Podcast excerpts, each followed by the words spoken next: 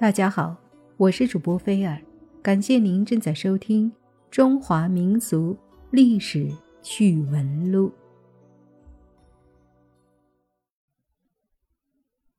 在古代，有这样四位伟大的母亲，他们不仅教导自己的儿子学有所成，还以自己的一言一行、一举一动，影响着儿子正确思想观念的形成。让儿子成为国家的栋梁，他们的事迹被广为传颂，成为每一个家庭学习的典范。他们是谁呢？他们就是古代四大贤母：孟母、陶母、欧母、岳母。孟母和岳母，我们都很清楚。孟母三迁，择邻而居的故事可谓是耳熟能详。而岳母赐字，让岳飞精忠报国的故事也是人人皆知。那陶母是谁呢？陶母是东晋名将陶侃之母。陶侃一生为稳定东晋政权立下了赫赫战功。唐德宗时，陶侃成为武成王庙六十四将之一。宋徽宗时，陶侃又位列武庙七十二将。陶侃还是东晋著名田园诗人陶渊明的曾祖父。陶母教子有两个广为流传的故事：结发宴宾，封坛退闸。陶侃年少时就有大志，但家境却非常贫寒，和母亲战氏住在一起。同郡人范奎一向很有名望，被举荐为孝廉。有一次到陶侃家做客，恰逢大雪，便借宿陶侃家。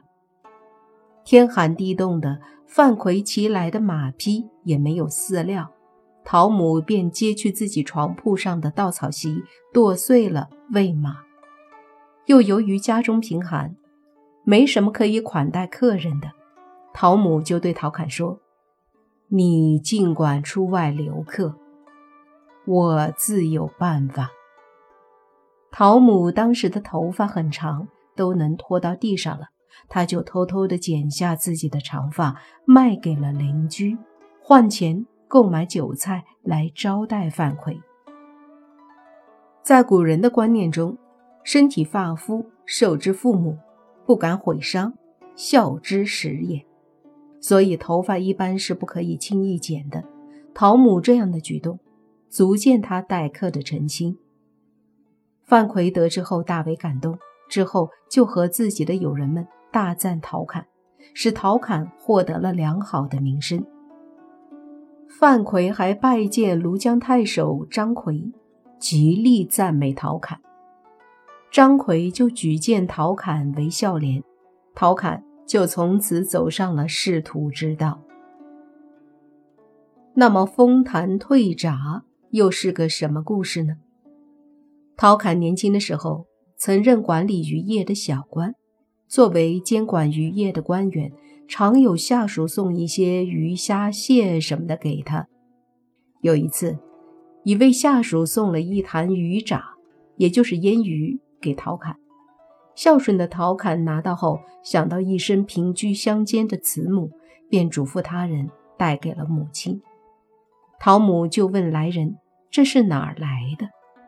陶侃派来的人回答说：“是官府的。”陶母听了，就原封不动地将这一坛鱼渣退了回来，并在回信中说：“尔为利以官物以我，非为不能益吾，乃以增吾忧矣。”这意思就是说，你当官以官家的东西来送我，非但不能让我受益。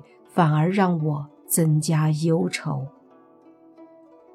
陶侃收到母亲退回的鱼札和回信后，大为震动，愧疚万分。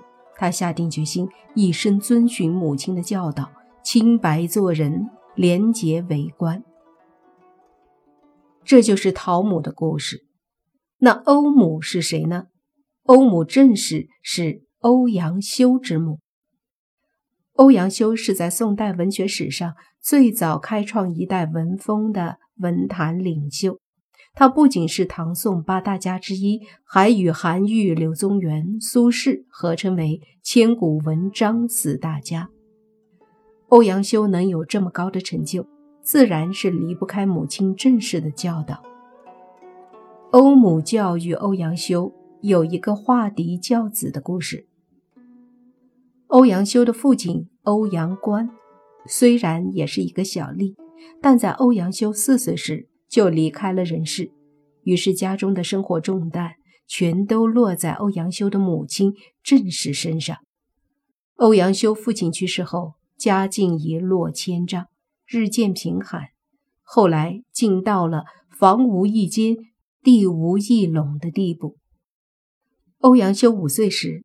到了读书识字的年纪了，欧母想让儿子读书，但家里太穷了，没钱买笔墨纸砚，欧母只好用芦苇杆代替，然后在地上铺一些沙，把地当纸，一笔一画的教欧阳修写字。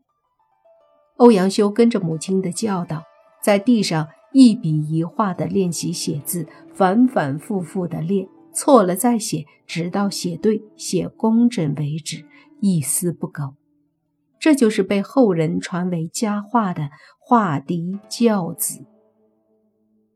幼小的欧阳修在母亲的教育下，很快就爱上了诗书，每天写读，积累的知识越来越多，很小就能过目成诵。